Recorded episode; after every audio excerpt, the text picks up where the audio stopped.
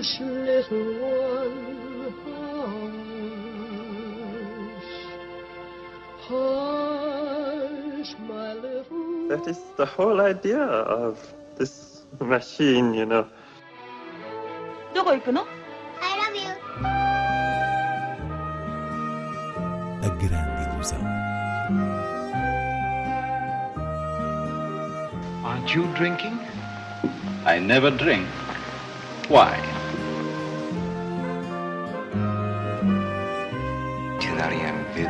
Hiroshima. J'ai tout vu. Tout.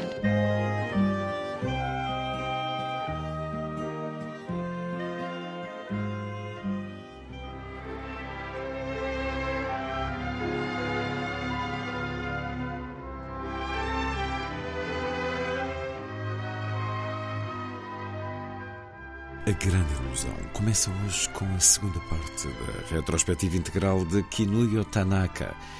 Inês Lourenço, três filmes da realizadora japonesa, todos da década de 60, a concluir a operação cinéfila que revelou por cá uma obra praticamente desconhecida. É verdade, como tinha prometido na altura em que falámos da primeira parte desta retrospectiva, início de abril, volto a Kinuyo Tanaka, à segunda e última parte da revelação da sua obra nos cinemas portugueses, reforçando a mensagem de que é um privilégio sermos um dos países que mostrou no grande ecrã os filmes realizados por esta estrela do cinema japonês, atriz de mestres como Mizoguchi Ozu, que foi a única mulher cineasta a assinar filmes no Japão no período pós-Segunda Guerra.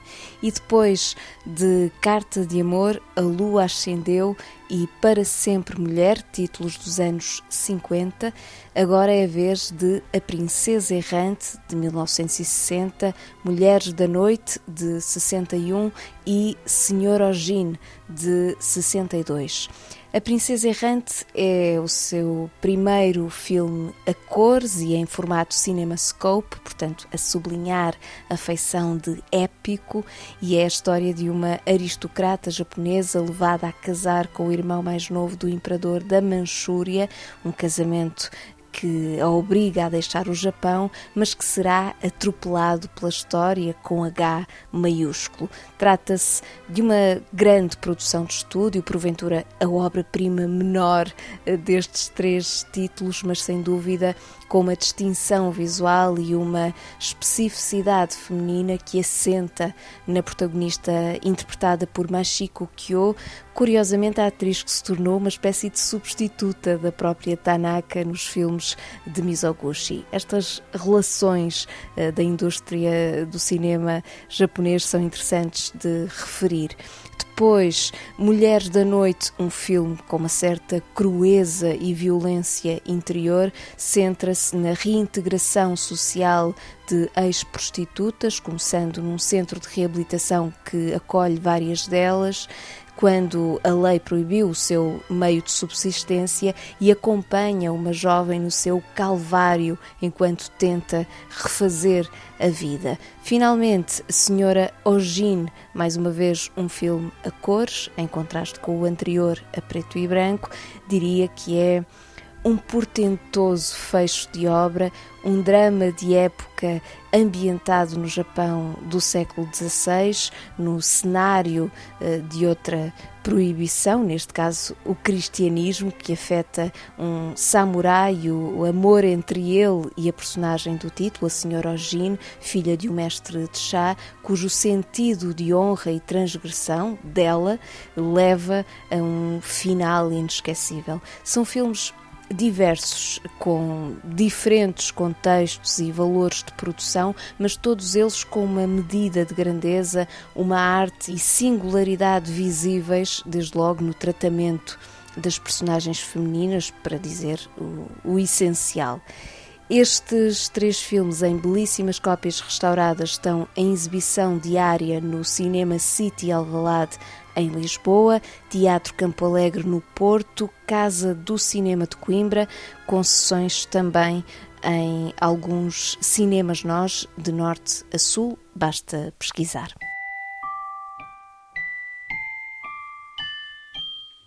Taka Deni.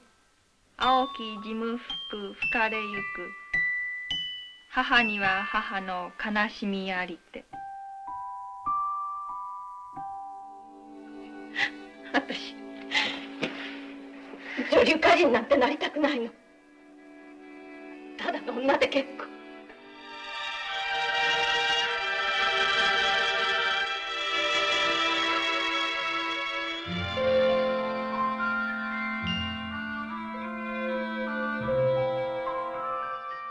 Em estreia também esta semana, Chile 1976, de Manuela Martelli e Seca, de Paulo Virzi.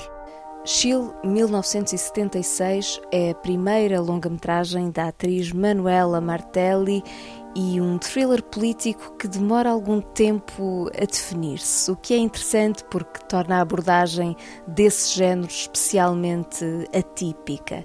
Estamos no Chile de 1976, como diz o título, em plena ditadura de Pinochet, e a protagonista é uma mulher de uma família abastada que aproveita o inverno para fazer uns arranjos na casa de verão. Durante esses dias, o padre local pede-lhe ajuda para tratar em segredo um jovem gravemente ferido e começa aí o envolvimento dela com o lado da resistência à ditadura. No fundo, este é o retrato de uma mulher que, em silêncio e motivada apenas pela empatia humana, vai perceber como estava a viver protegida numa bolha, ignorando a face sangrenta da ditadura. E Martelli apresenta esta mudança de atitude de forma muito elegante, subtil e progressiva, até tocar as notas mais vincadas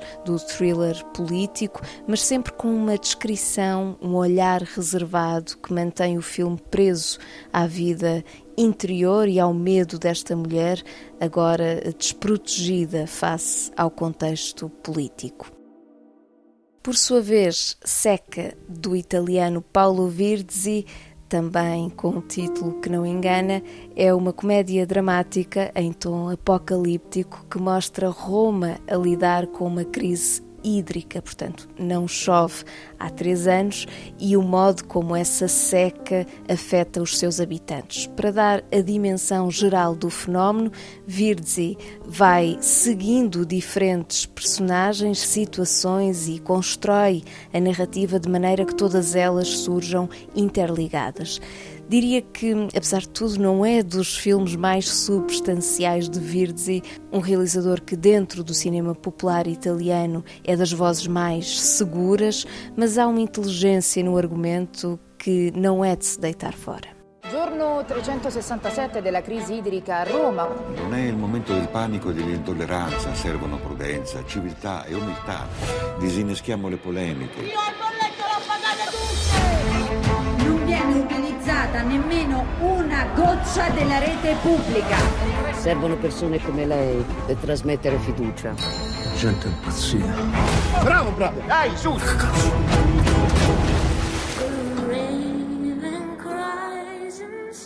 Vamos a outras sugestões de cinema. Neste fim de semana, o Close-Up Observatório de Cinema de Famalicão, na Casa das Artes, encerra o programa da sua última edição e o destaque vai para o cinema português, desde logo o díptico de João Canijo, estreado na semana passada, Mal Viver e Viver Mal, o primeiro exibido esta sexta-feira e o segundo no sábado, havendo também dois filmes de Catarina Mourão, Pelas Sombras, sobre e com a artista Lourdes Castro, para ver esta sexta, e A Flor da Pele, no sábado. Tirando a segunda parte do díptico de Canijo, as sessões contam com a presença dos realizadores. Já na próxima semana, de 24 a 28, decorre no Teatro Sada Bandeira o Festival Internacional de Cinema de Santarém, que volta à cidade após três décadas. para uma 16ª edição. A programação apresenta 36 filmes de 21 países, todos eles de alguma forma a refletir a relação entre o cinema e o conceito de território. Na competição nacional destaca-se, por exemplo, o filme de Marta Pessoa, Um Nome para o que Sou. Na competição internacional há uma diversidade de paisagens que passa também pela secção Panorama e Em Foco, ambas com filmes que hum, exploram as questões ambientais e a realidade rural, agrícola.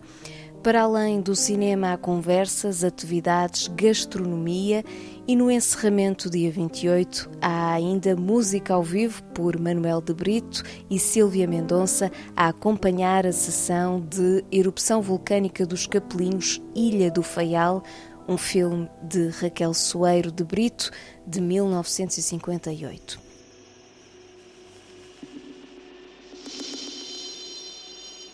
Uma última sugestão. O Batalha Centro de Cinema, em parceria com o Cineclube do Porto, exibe este domingo, ao fim da manhã, O Deserto Vermelho, de Michelangelo Antonioni. Um dos seus mais eloquentes retratos da solidão, com Mónica Vitti, claro, e uma banda sonora de Giovanni Fusco, com sons industriais, de onde emerge a voz de Cecília Fusco.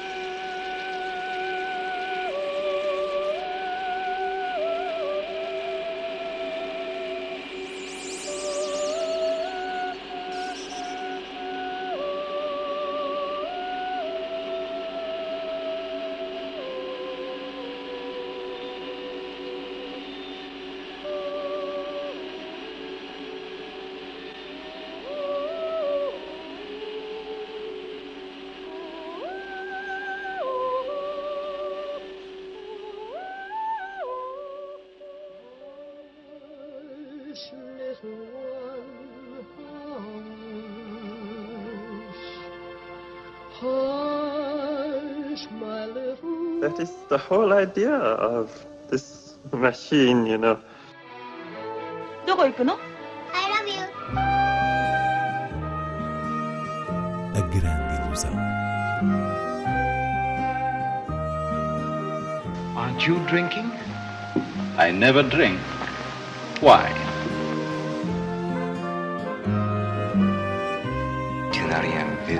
J'ai tout vu.